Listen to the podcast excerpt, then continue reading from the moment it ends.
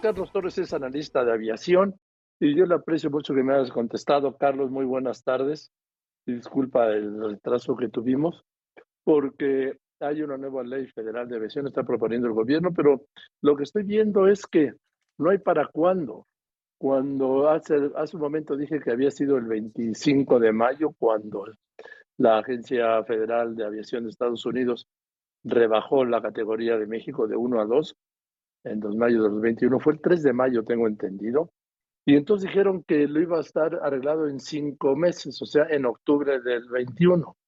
Estamos en noviembre del 22 y el nuevo secretario, el nuevo secretario de Infraestructura y Comunicaciones y Transportes acaba de decir, antes de que ocupara este cargo, cuando era encargado del despacho, que estará para mayo del 23, o sea, dos años. Carlos, ¿cómo estás viendo esto? Gracias, buenas tardes. Al contrario, Joaquín, un gusto saludarte de nueva cuenta. Pues así es, tú lo mencionabas eh, ahora en, el comentario, en la introducción, justamente de lo que se requiere hacer para recuperar la categoría. Y déjame ser lo más didáctico posible, Joaquín, porque es un tema, como tú bien lo conoces, pues un tanto técnico. Eh, la recuperación de la categoría 1 eh, tiene que ir, digamos, de la mano de tres grandes elementos. El primero, como tú bien lo señalas, eh, está relacionado con ciertas modificaciones a la ley de aviación civil y a los reglamentos que están asociados a ella. ¿Cuál es el objetivo de esto? Tratar de subsanar una serie de vacíos eh, del decreto que en algún momento tú recordarás que existía la Dirección General de Aeronáutica Civil y que se propuso todavía hacia finales de la administración del presidente Peña Nieto de generar una agencia de manera independiente hay ciertos eh, elementos, digamos, que quedaron un poco en el aire y que no fueron corregidos de manera eh, puntual, a pesar de que la agencia, pues, digamos, entró pues, prácticamente en operaciones eh, al inicio de este gobierno. Esta agencia pues tiene que ser una agencia independiente, que tenga presupuesto propio, que tenga personalidad jurídica también propia y que esté alineada, por supuesto, a los protocolos de la Organización de Aviación Civil Internacional, a la que México pues esté inscrito de manera voluntaria desde hace muchísimos años. Y, aquí quiero simplemente hacer un paréntesis. Tú recordarás que incluso cuando el presidente eh, anunció esta degradación de categoría, pues señalaba que eh, eran medidas impuestas incluso por organismos internacionales. México está en la OASI desde hace por lo menos 60 años y es algo que voluntariamente los países han estado en sus aviaciones civiles integrados desde hace muchísimos años, de tal manera que no estamos, no nos están solicitando, digamos, algo nuevo ni algo eh, impuesto, por supuesto, por organismos internacionales, sino algo comúnmente, eh, pues, en, digamos, en la industria aérea eh, a nivel internacional. Eso es, digamos, la primera pata. Y, ahí hay un elemento bien importante, Joaquín, y tú recordarás con el tema de los accidentes y de los incidentes aéreos, esta doble cachucha que en su momento tuvo la Dirección General de Aeronáutica Civil para investigar los accidentes es decir, que no hubiera esta eh, independencia y que fuera juez y parte la autoridad cuando se presentaran estos elementos. Esta ley de aviación civil, con todos estos cambios y con simplemente este ejemplo que te pongo ahora sobre la mesa de manera muy puntual, tiene que ser aprobado, por supuesto, por el Congreso, ya sea en este periodo legislativo y si no, pues hasta el siguiente. Y yo la verdad, Joaquín, lo he dicho en un par de entrevistas más, seguramente tienes mejor memoria que yo, pero yo no he escuchado a ni nadie de los diputados eh, de oposición o a los diputados de Morena estar preocupados por aprobar esta ley. No. Y, creo que eso es uno de los elementos más importantes. La única preocupación que tiene es que ya sea 15 de diciembre e irse. Y sacar el presupuesto ahora, claro. Y, eso me lleva al segundo, a la segunda pata, Joaquín, de esta explicación lo más didáctica posible, que es el presupuesto. El presupuesto eh, para, aprobado para el 2023 es de alrededor de 650 millones de pesos, que recuerdo que de acuerdo a las mejores estimaciones que se han hecho, de un total de 2 mil millones de pesos que se requiere para la Agencia Federal de Aviación Civil. Es decir, todavía estamos muy por debajo de las cantidades que debería tener esta instancia, pues para poder operar de manera oportuna y atender, por supuesto, a los operadores aéreos comerciales, tanto de carga como de, pasajeros, pero por supuesto también a la aviación en general, que ellos son los encargados justamente pues, de regular y de revisar que todo eh, esté en orden. Entonces, este segundo elemento del presupuesto, pues queda también sobre la mesa, es algo que debió haberse discutido, que alguien debió en las fracciones eh, políticas debió haber puesto sobre la mesa para que la autoridad pues tenga no solo dientes como se le conoce, sino también presupuesto propio para ejercer sus operaciones. Y por último, el tercer elemento que es quizás el que se ha llevado y traído un poco más, y tú lo has comentado en varios de tus programas, que son estas acciones correctivas. ¿A qué nos referimos con eso? Son acciones que sí eh, están vinculadas de manera directa con la capacitación del personal técnico aeronáutico que ejecuta las labores de supervisión en seguridad aérea.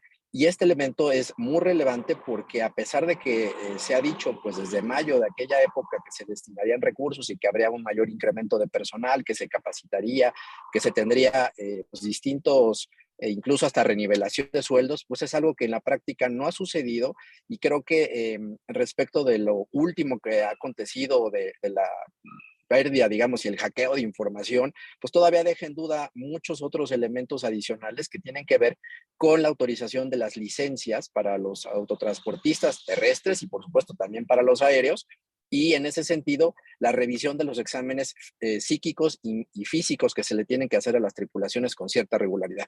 Y estos son los tres elementos, Joaquín, eh, de manera general, que tienen que cumplirse para que México pueda volver a recuperar la categoría 1 eh, eventualmente, pues, y, de manera optimista en mayo del año que viene. Estaríamos hablando de dos años. Cuando ocurrió esto en mayo del año pasado, el gobierno dijo, no, pero también a Calderón le bajaron la categoría, lo que es cierto y la recuperó en cinco meses. Y, sí, y dijeron este, no, pues nosotros también en cinco meses.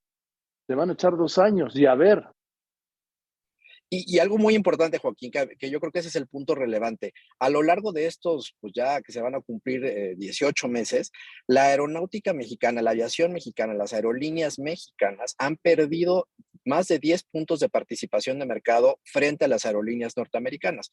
En algún otro comentario yo decía que pues no hay prisa, el gobierno norteamericano no tiene ninguna prisa de recuperar la categoría México, sino México es el que tendría que estar preocupado porque eso genera pues mayor conectividad, genera mayores empleos y genera también, por supuesto, Joaquín, en este último reporte trimestral de las aerolíneas, al menos las dos que cotizan en el mercado de valores todavía, eh, una caída en sus ingresos y la imposibilidad de operar rutas o, aviones nuevos, porque recordemos que el mercado norteamericano es el 70% del mercado internacional que tiene México con el resto del mundo y es nuestro mercado natural y al que deberíamos estar apostando en esta recuperación aérea que estamos viendo. Sobre esto quiero anotar que eh, con la categoría 2, con la degradación, ninguna aerolínea mexicana puede crear ninguna nueva ruta a Estados Unidos, de ida ni de vuelta, vamos, claro.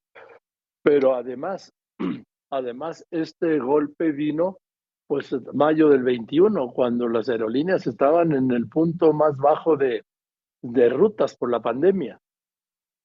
Así es, eh, en ese momento pues se vivió prácticamente una una tormenta perfecta para las aerolíneas con los daños, digamos, económicos y financieros que cada una, dependiendo de su modelo de negocios, tuvo.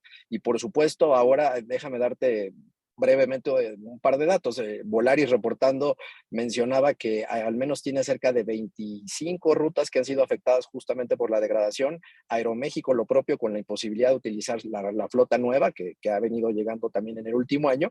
Y en el caso de Viva, la imposibilidad de eh, echar a andar, digamos, este acuerdo comercial que arrancó con una aerolínea también de bajo costo de los Estados Unidos, porque aunque la Comisión Federal de Competencia ya lo autorizó, pues no pueden ocupar, digamos, esta autorización pues ante la degradación de categoría, de tal manera que, como lo he dicho varias veces, sí es un asunto que nos debería estar preocupando a los mexicanos, porque, insisto, eso genera empleo, turismo, que hoy por hoy, pues es uno de los factores más importantes para la recuperación económica del país.